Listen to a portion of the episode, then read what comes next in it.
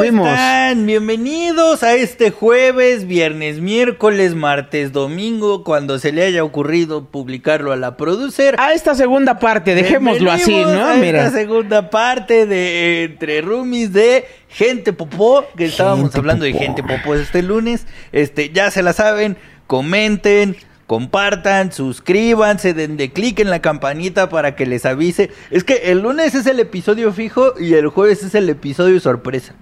Ajá, Así. exacto, sí. Es como a, Lo- a- a que no adivinan a qué hora publicamos. Los lunes se arma y el la segunda parte es así como eh, dribleando, Eh, ¿no? Exacto. Eh, Es, es- es que todo está pensado, gente. Es para que ustedes le den clic a la campanita y se den cuenta de cuándo, cuándo fue que la producer se acordó. Es para que se mantenga la emoción, Claro, claro. Es, es para meterle adrenalina al asunto, ¿no? Claro, claro. a- además de en YouTube, ¿en dónde más nos pueden encontrar, Javis? Nos pueden encontrar en Spotify, en Google Podcast, en Anchor y en todas las plataformas de audio que hospedan podcasts. Sí, señor. Estábamos platicando de la gente popó, Quique. Sí, estábamos hablando de gente popó y qué había que hacer para lidiar con gente popó.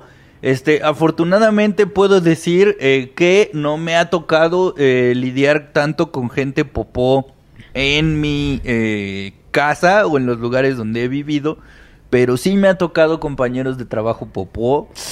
Eh, ¿Qué te hicieron? Sí, me han tocado eh, personas eh, en los ámbitos amatorios popó. Brevemente, cuéntame una historia eh, laboral. Una historia laboral. eh, estaba popó. trabajando, estaba trabajando eh, con un equipo. eh, ya les he contado que trabajaba como yendo a comunidades y hablar sobre por qué no deberían tratar mal a la gente este, con diversidad funcional. Este, y eh, había un equipo de trabajo. Y la cosa es que este equipo de trabajo eh, eh, conseguía su dinero a base de que una asociación extranjera daba dinero conforme lo que tú ibas reportando. Entonces tú reportabas horas laborales y en función de las horas laborales que se reportaban, se daba un sueldo.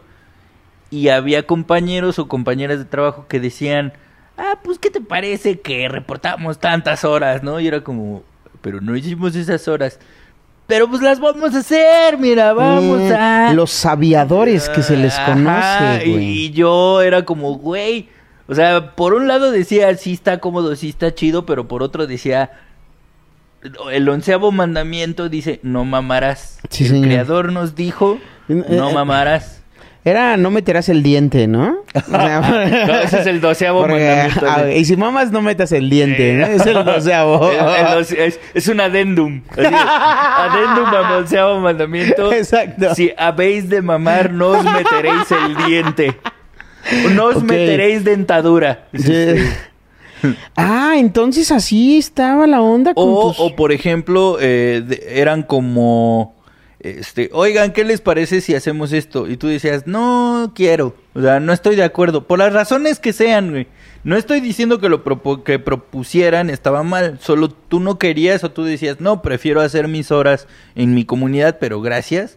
Este, pues ya no trabajaban contigo, güey. Decían, ah, no quisiste, pues a la ver. Entonces, un trabajo que se pudo haber sido eh, hecho en una hora con todo el equipo puesto, como ya eran solo dos o tres personas, pues lo que pudiera haber durado una hora eran tres horas o cuatro horas porque tú tenías que andar en toda la comunidad solito, no más porque no quisiste jugar con ellos, güey. Entonces, si es gente bien popó porque dices, güey, yo, o sea, yo te dije que no, porque había como un candado con las horas, o sea, no podías hacer más horas de los que tenías permitido, entonces yo para poder cubrir las horas de mis comunidades decía, no, pues no puedo, porque yo tengo que ir a tres lugares y ustedes tienen que ir solo a dos. Entonces yo prefiero usar mis horas para mis comunidades, porque si yo no voy, pues que reporto de estas comunidades, o sea, era un rollo así. Entonces en lugar de decir, ah, órale, no hay pedo, no iban, güey, así. O, de repente tú no te mostrabas de acuerdo con los chanchullos que ellos hacían y no iban a chambear. Entonces eh, ya era como te cargaban la mano de la chamba, estabas tú solo para hacerlo todo. Obviamente no te alcanzaba el tiempo para hacerlo todo y eso se traducía como en un ¿por qué me estás reportando tantas horas si no estás haciendo tanta chamba como antes? Y es porque pues, no estoy haciendo tanta chamba como antes porque no tengo un equipo de trabajo completo. Pero era una forma de ponerte el pie, güey para que el jefe te estuviera señale y señale y señale de que tú eras el que estaba haciendo chanchullo cuando tú eras el que se había mostrado en Pero contra. ¿cómo te señalaban por chanchullo si tú sí tenías pruebas de haber ido? Porque decían, güey, ¿cómo estás reportando tantas horas si en campo ya no son las mismas que antes? Pero las horas que reportaba son del trabajo que yo tenía que hacer de escritorio porque no había nadie que me echara la mano haciendo todo lo demás. Entonces lo que yo hubiera podido hacer a la mitad del tiempo, ahora lo tenía que hacer todo yo o todo entre dos o tres personas cuando entre ocho se hubiera sacado rápido. Entonces el chanchullo era, pues ya no me cuadra, güey. Antes tenías más resultados en menos tiempo. Ahora, ¿cómo es que tienes menos resultados En y estás más usando tiempo. más tiempo? Y es como, pues por esto que está pasando. Claro, Entonces, En claro. lugar de decir, a ver, muchachos, pórtense bien, era como señalar así, oye, güey, tú eres el que está haciendo chanchullo. Y es como, no, eso no se hace, güey. Entonces imagínate la de estrés, la de preocup- Ahí me dio insomnio a lo cabrón, eh, me bajaron las defensas, todo, güey, por gente popó que por no haber querido hacer la chamba como ellos querían, este, pues ya, me pasaron a chingar. Pues es que ni de- siquiera era una chamba, ¿no, güey? Nada más estaban transando ahí a lo puro güey, al, al Sí, güey. descaro. Entonces yo pienso cuántas veces este ambiente, estos ambientes de trabajo te obligan a lidiar con gente popó solo por cuidar la chamba, güey, solo por cuidar unos pesos. Y dices, cabrón, eh, pudiendo trabajar en equipo, podríamos hacer de este ámbito de trabajo algo más chido, güey, o algo más llevadero para todos, porque al final todos estamos buscando ganarnos la vida, güey, todos estamos buscando eh, perseguir la chuleta de una manera, digamos, eh, sin chingar a los demás. Pero no, parece que hay gente que le gusta competir y en esa competencia chingarse a quien se tenga que chingar y pues no Pero está ni chido, siquiera veo la competencia ahí, güey. Era nada más, pues alguien que no quería hacer su chamba y como no te prestaste al juego, pues menos la hizo y solamente te, te llevaron al baile, güey. Claro. O sea, me ha tocado ver gente popó en competencia, eh, por ejemplo, en, en los departamentos de ventas de las empresas, güey, que tienes que llegar al objetivo y entonces de repente se empiezan a piratear clientes o empiezan Ah, a, chingarle la vida a los de... Eso creo que es más como, como popó competitiva. O bueno, podríamos justificar la popó como por competencia. Porque dices, güey, pues yo de alguna u otra manera tengo que ser eh, superior a mi compañero para entregar mejores resultados. Y te vales de cualquier artimaña como incluso que vayan a, a buscarlo directamente y digas, no está. Que eso le pasaba mucho a mi papá. Mi papá vendía coches cuando eh, era más joven. Vendía coches y eh, sus compañeros de trabajo eran perritas, güey. Era, eran perritas. Y entonces más de una vez él llegaba bien emputado porque decía, ah, pues es que llegó eh, el señor Reno Cabeza Olmeca y compró eh, dos coches de contado. Y así de, pero pues ese güey era tu cliente, ¿no? Tú, nosotros te escuchamos hablar de él hace como tres semanas, dos semanas. Sí, pero llegó y que según que yo no estaba y yo estaba ahí y en realidad es que lo interceptaron antes de llegar a la sala donde estaba mi papá y le dijeron, ah, sí, venga, yo lo, yo, yo ahorita, es lo mismo, es lo mismo, no, se preocupe. ma, le jinetearon el cliente. Le jinetearon el cliente, güey. Eso es ser popó competitivo, Güey. güey. Los otros nomás eran unos delincuentes huevones, güey. Claro. Hay, hay, hay como mucho, mucha área en esta parte laboral. Cuando, cuando propusimos eh, crecer esta onda de, de la gente popó a, a otras áreas, eh, entendí que, que la parte laboral es como muy amplia, hay mucha tela donde cortar, porque la gente se siente amenazada todo el tiempo, güey. Porque como es una competencia continua, si tú descubres que alguien que acaba de llegar a tu giro, güey, está teniendo eh, más actividad que tú, güey, le están dando más responsabilidades que a ti, güey, esa como vocecita de que te dice, sé una popó, te dice, güey, no mames, no permitas que, que crezca, que avance, porque si lo opacas, eh, tú vas a poder... No es cierto, gente popó. Si ustedes opacan a alguien, no va a funcionar para que ustedes brillen. ¿Saben por qué? Porque la caca no brilla. Por eso. ¡Guau! Por eso. La caca no brilla. Una playera que diga, güey. Claro, güey. no la caca no brilla. Hay que hacer equipo, hay que hacer cosas en conjunto, güey. Por, a- por apachurrar a alguien, no van a triunfar, amigos. Nada más vamos a quedarnos todos en un nivel muy de la chingada porque ustedes no dejan que la banda crezca. No, güey. y además eh, pienso en este sentido de la caca no brilla, ¿qué reputación creen que vas a tener frente a tus jefes o frente a tus propios compañeros de trabajo si tú haces eso, güey?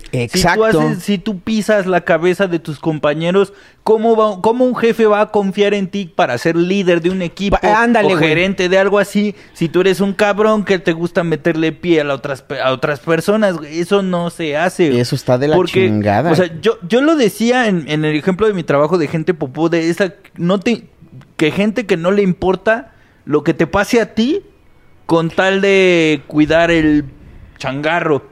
O sea, no pues importa. ni siquiera cuidarlo, güey, porque si te fijas, están chingándose a la vaca que les da de comer y están chingándose al güey que va por la pastura que alimenta a la vaca, güey. En cualquier momento se van a quedar sin ninguno de los dos, güey. Tú eres el de la pastura y la empresa es la vaca, güey.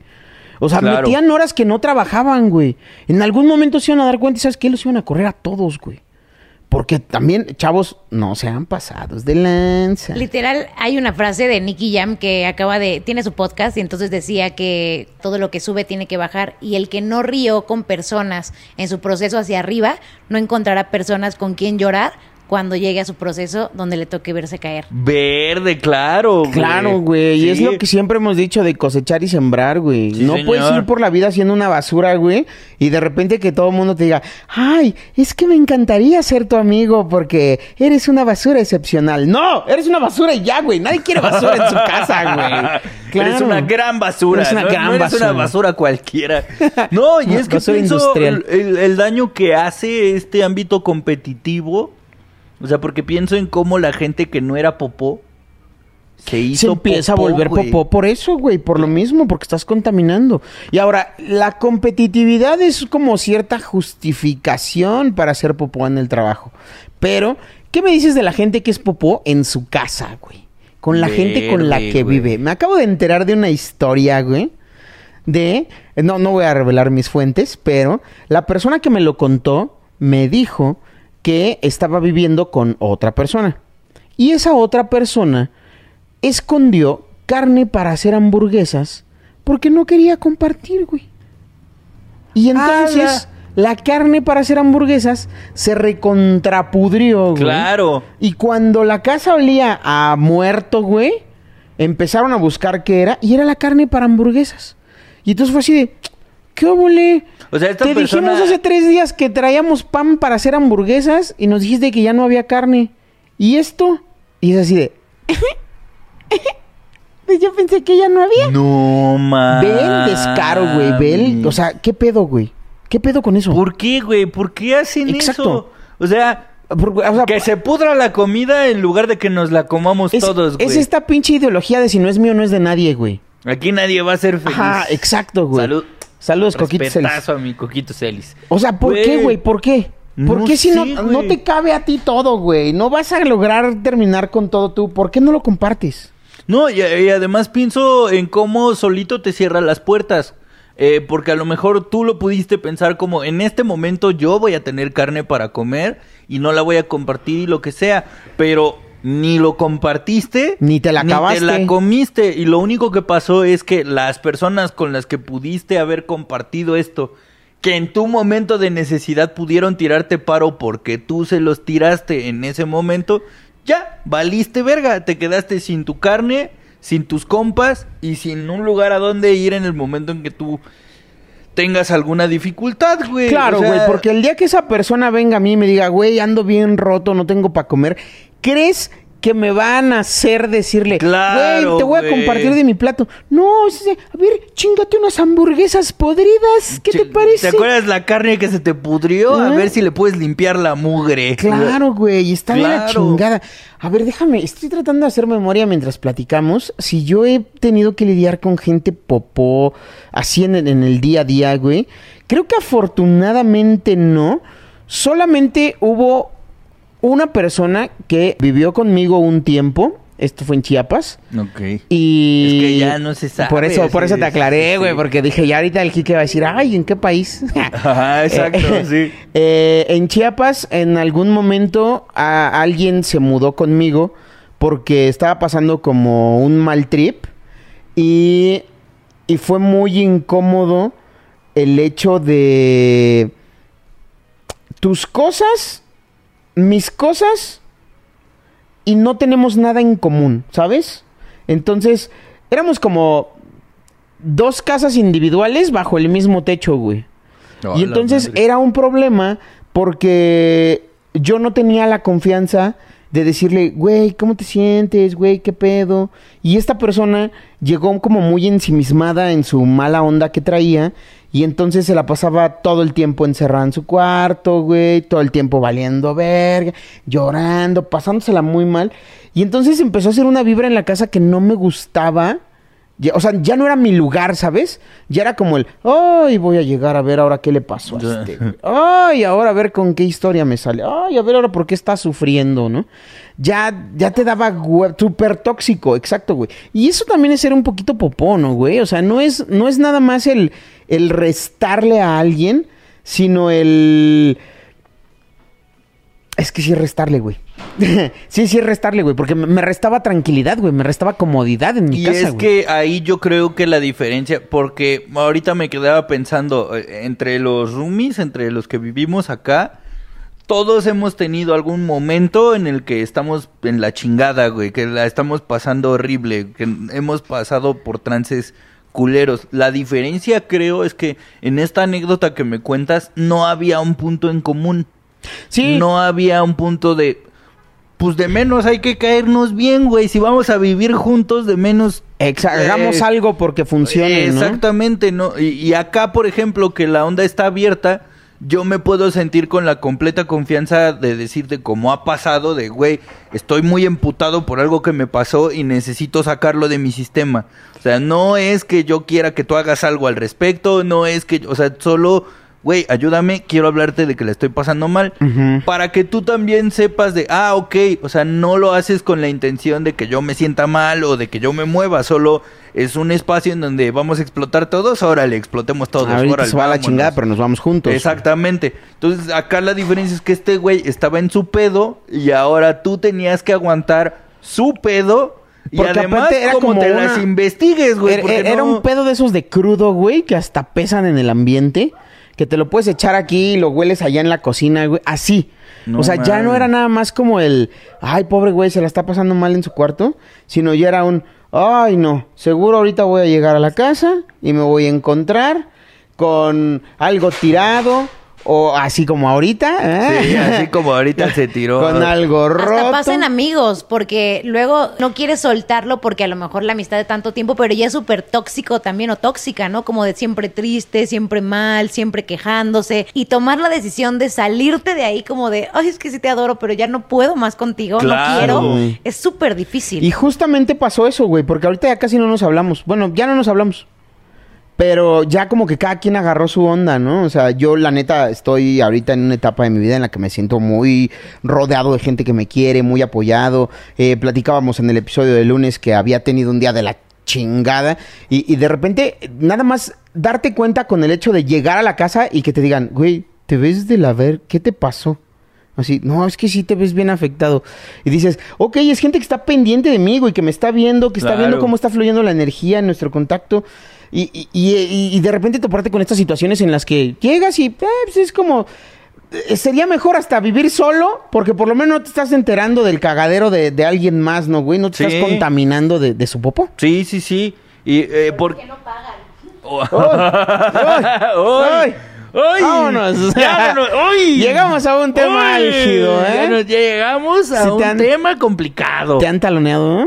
Sí, claro. ¿Mucho? Sí, sí, sí, sí. ¿Qué es, lo más taloneado que te has sentido, güey? Uf, no, que... Sin nombres, no, no, no, no, No. no te sientas en la obligación de quemar a nadie. No, no, no, es que... este no es un espacio para eso. No, yo lo sé, pero es que estoy buscando la manera de decirlo Ajá. sin que se sienta que me están... O sea, sin que se sienta que estoy quemando a alguien, pues. Ah, ok, a ver. Entonces, eh, en algún momento, por decirlo así, ah, pues por ejemplo he prestado varo y no me lo han pagado nunca jamás, este, y por ejemplo he- Pero creo que eso es como muy común, ¿no? A mí también me ha pasado que de repente es así como de, ay, aliviáname. Y dices, bueno, bueno, Pero también uno no pone eh, términos y condiciones, güey. Eso ya lo aprendí. Sí, O sea, señor. así es. Oye, ¿me alivianas? Seguro, como para cuánto tiempo, ¿no? O sea, tú sabes que no le vas a cobrar intereses si se pasa de lanza a esa persona, güey. Pero Que por lo menos que es tenga... algo, o sea, ya- Ajá. o sea, sí. Pero que ya tenga como la conciencia de, güey, es un plazo definido, no te pases de lanza. Sí, sí, sí, sí. Eh, pero sí, sí, me, me ha tocado como convivir con gente que, que de repente, ¿cómo, ¿cómo decirlo de manera elegante? Tuve... Ah, sí, tú- mira, ¿Desde cuándo eres muy elegante tú? Siempre. yo soy un príncipe. ah, mira. Yo soy un príncipe. Pero ya masticada, Óyeme, culero. óyeme. Nomás oía a la producer. ¡Ah! Eres, eres Mira, príncipe, ve- pero de las galletas y de las de hasta abajo de la bolsa. que ya, Ve que ya están media rotitas. Que ya está rotita y redetida. Ya se le salió el chocolate. Eh, óyeme, este, no, una vez eh, tuve, digamos que en mi casa, este, tuve inquilinos extras que no estaban contempladas dentro del contact, del contrato Ok, y los tuve por un tiempo considerable ok. hasta que yo dije, oigan, ya estuvo ¿Y ya se van? ¿no? Este, no, porque de además... José no vas a estar hablando, No, ¿eh? no, no, no, no, no, no, no, no. Mira, besos a mi Undertaker, este, Tico. Tico. Besos al Undertico. el Undertico. No, no, no, o sea, inquilinos de onda de que estaban ahí, no colaboraban con, o sea, no. Sí, que, que nomás llegaban y destruían y vámonos. Y, y ya. Bueno, no vámonos, ¿no? Porque ya se habían no, instalado. No vámonos y ahí nos quedamos, ¿no? O sea, sí. Que al principio empezó como un favor, pero bien me lo decía mi abuela, lo que empieza como un favor termina, termina como, como una una obligación. obligación, claro. Entonces pasó un poco eso, güey. Entonces en el momento en que yo dije, pues bueno, este, ya tiren paro, güey. Ya, ya se les acabó su estúpida. Es hora. Es hora. Se, se fueron.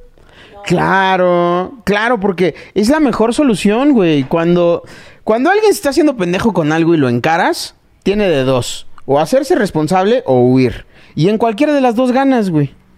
Oigan, Porque ¿se no enteraron sé del caso de aquí, de la colonia del Valle, aquí en la Ciudad de México, A amigos? ver, a ver. chismecito. Ah, huevo Cuéntanos. No, es que hay mucha gente que sí es eh, como aviadora, o sea, que llega a lugares, no paga renta y luego se va, eso se da muchísimo. Y ¿Neta? eh, sí, cañón, da- se da mucho. o Ay, sea, que haber llegan- sabido, hubiéramos vivido Ay, en sí, Polanco unos seis meses. ya Sí, entonces se quedan dos, tres meses. Ay, no tengo dinero. Ay, ya me van a pagar. Ay, ya poco a poco. Y también se les vuelve costumbre. Y a la mera hora, ya cuando está ya muy tensa la cosa, agarran sus cositas y se van a otro cuarto o a otro departamento y hacen lo mismo. Entonces nunca pagan. Entonces aquí hubo un caso muy sonado que fue un chico que le debía 60 mil pesos a una señora de 70 años. No. Mucha lana le debía y entonces la citó en la noche porque le dijo, ya tengo tu dinero. Entonces todo el mundo así de, ay, ¿cómo se le ocurre ir sola? Y le digo, pues yo creo que fue una señora que llevaba años, o sea, mucho tiempo ya esperando que le pagaran. Y entonces el compa le dijo, ya te voy a pagar, se ha de ver emocionado.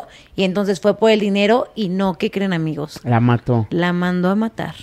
No. Claramente pues, checaron mensajes y demás y se dieron cuenta de que él había sido y sí lo agarraron y ya está en el bote y todo, pero por 80 mil pesos la mató. Duro, güey. Hay gente de popó. Hay gente muy popó, güey. ¿Qué- No, ma, y yo quejándome Ahora, de estos güeyes. ¿cuánto le han de haber cobrado a este güey? Por hacer la Sí, chamba. Ajá. ¿Qué le costaba abonarle a la doñita? ¿Qué? Puta, le hubiera donado los, do- do- abonado los 10 mil pesos a la doñita, güey. es qué más, poca igual madre. hasta se la perdona con eso. Pues mira, O sea, ya si por lo ya menos la llevaba un buen rato sin verla, ya se había escapado y de repente dice, miren, eh, no le voy a pagar lo de que resta, pero ¿qué le parece que en compensación, o sea, y con eso, güey, igual y la señora lo dejaba en- por la paz? Mira, ¿no? ahorita que, ahorita que dicen esto, me acordé, mi papá tuvo un amigo que ahorita vive en Mérida. Ojalá estés viendo esto, hijo de tu puta madre. Güey, ¿cómo? Le pidió dinero prestado porque se la estaba pasando muy mal. Le pidió 10 mil pesos. Como eran muy amigos, él y mi papá, mi papá le dijo, te voy a alivianar con 20. Ok. Para que te la pases chido, ¿no, güey? O sea, para que Qué buen pues, pedo. te alivianes, güey, lo que necesites. Y... Oye, pero mira que... Ahí me lo vas pagando, güey. Ah, qué buen pedo. Chingón. ¿Sabes cuándo abonó algo? No, Never. pues te digo que es muy común, güey. Pero uno es el que abre la puerta a esas cosas, güey. Nunca le pagó nada, güey.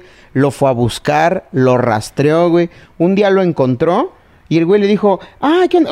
Un día después de 10 años, güey, ¿eh? O sea, no fue así como que a la Un semana día al mes siguiente. siguiente, ajá. Sí, no, no, no. Un día después de muchos años fue y el güey le dijo, ah, pues sí, mira, pero es que la verdad es que pues ahorita andamos bien mal otra vez, güey. Entonces, este, pues no tengo tu varo, güey.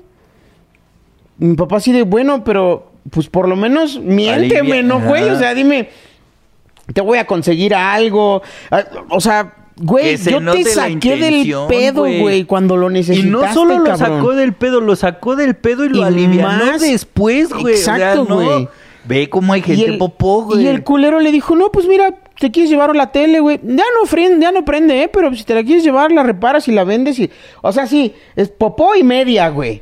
No, mam. O sea, una vez, híjole. Bueno, lo, lo voy a contar así. Una persona eh, me dijo, la estoy pasando súper mal. Eh, ya sabes, de estas personas que todo en su vida es una tragedia. O sea, que ya los quisieran los escritores de La Rosa de Guadalupe para Ajá. un capítulo, una miniserie, güey. Mira, güey. Pues vayan, culeros, y así les dan dinero y pagan. así ya no se embarcan a nadie. Entonces esta persona me dice, no, préstame varo, este, necesito seis varos, seis mil varos.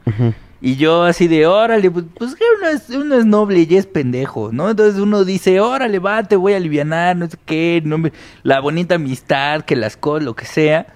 Y de repente dije, un momento, ya sabes que algo te da mala espina. Un momento, este, no sé, se me hace como una cantidad muy específica de varo que ni es poco, pero Mm. tampoco es un putazo de varo, se me hace un como y entonces fui con mi gurú sensei, que es mi mamá. Como una estrategia para que... Exacto, No es- te duela tanto, pero... Pero te la pienses. ¿no? Ajá, o sea, exacto. y, y, y, y yo en lugar de que no me doliera tanto, la pensé. Muy bien. Entonces yo fui con mi gurú sensei y yo le dije, oye mamá, está pasando esto, ¿Cómo ves? ¿cómo ves? Y mi mamá me dijo, híjole, es que por un lado no quiero frenar con tus buenas intenciones porque eso me habla de que eres una linda persona. Buena persona. Pero por otro, te van a jinetear el varo, güey. Entonces, ¿qué te parece que le prestas la mitad? ¿Salomónico? No ¿Salomónico? todo, güey. O sea, sí te estoy alivianando, pero no te estoy resolviendo. Sí, no te voy a resolver tu pedo, pero tampoco te voy a dejar morir en tu soledad. Entonces, Ajá, ajá. órale. Y adivina quién no me pagó nunca jamás, porque cuando yo le dije, oye, güey, ¿qué pedo con este bar? Me dijo, pues esta, esto es lo que tú decidiste creer. Así me lo dijo. Porque ni siquiera fue de a cobrarle la deuda, fue como un, güey, ahorita económicamente yo le estoy pasando muy mal. No te estoy cobrando, pero pues del varo que te presté, 100 varos, güey, 200 posibilidades varos, habría, que ajá, de un cashback? Y que me contesta, esta es la, esto es lo que tú decidiste creer. Hijo, o sea, que, que, que Pero ¿cómo que tú decidiste creer, güey? en, e- en esa frase lo que yo entendí es, yo te mentí, tú creíste, tú fuiste el pendejo. Mira Eso quién fue- ríe ahora. Ajá, mira quién él es el estúpido ahora, ¿no? Entonces esta persona, pues obviamente sí fue como un, híjole, ¿no? O sea, más que el varo, lo que me molestó y lo que me entristecía era pues, la acción y lo que significó. quién vino, ¿no? Exactamente. Que pues no es que eso puedo... está cabrón. ¿Era ajá. alguien muy cercano a ti? Pues no es que fuera muy, muy cercano a mí, pero Había yo cariño. consideraba que era una persona, sí, había cariño. Entonces dices, güey, qué mal pedo que haya gente así, porque como decías en el programa pasado, hay gente que te ve y se cuelga de la bondad. Exacto, Entonces, eh, unos, otro, unos últimos Dos, para... porque quedaron pendientes en el capítulo pasado, solo dijimos dos, entonces dos consejitos más y vámonos. Eh, eh, deténganse, o sea, vean esta anécdota que yo les acabo de contar como un ejemplo. No, no frenen lo buenas personas que puedan llegar a ser, pero siempre y cuando ustedes tengan medidas de cuidado propio de Tengan decir, sus reservas. Con esto, con esto yo estaría a gusto, yo me cuido a mí mismo y ya, todo bien. Eh, yo creo que ese es un buen consejo que podría darles. No sé tú qué se te ocurre. Eh, sí, y creo que también para, para lidiar con... No se claven con la gente popó, amigos. Eh, hablando de, de- de recordar las, la- las enseñanzas de este programa, acuérdense que la popó no brilla y Uf. ustedes sí pueden brillar. y el trabajo colaborativo, el apreciar lo que la gente hace por ti, el tratar de, si no devolvérselo a la gente que lo hace por ti, pues por lo menos eh, estar eh, rodeado de gente ah, con la que puedes tener un intercambio positivo de cosas, materiales, emocionales, Ideas. ideas. todo eso, eso les va a ayudar a hacer un cambio en su día a día. Y pues nada, traten de ser felices sin pisotear o aprovecharse de nadie más. Y creo que con eso terminamos muy bien. ¿Cómo estás de tu... ¿Cómo estás de tu de- ira? De, tu, de tu día, de, de tu ánimo hoy. ¿De mi ánimo? Ya liberaste lo que tenías que liberar de tu popó. Me siento más tranquilo, Qué me siento más tranquilo. Como siempre, es un placer eh, rebotar ideas, güey, porque creo que este proyecto nació justo por eso, güey, porque es una delicia sentarme en este sillón y poder contarte eh, lo que me está saliendo bien, lo que me está saliendo mal, güey, y, y que de alguna manera se hace ese prisma, güey, que decía en el capítulo anterior. Eso yo lo agradezco un chingo y ustedes encuentren su propio prisma, amigos, porque está muy bonito. Y si no creen en tener uno, pongan estos videos y miren, a la distancia vamos a hacer el prisma que necesitan. Claro que sí. Yo soy Javier Villalbazo. Yo soy Enrique Vázquez. Gracias por venir una vez más a casa de los roomies y recuerda que si no encuentras tu lugar, Pásale, esta es tu casa.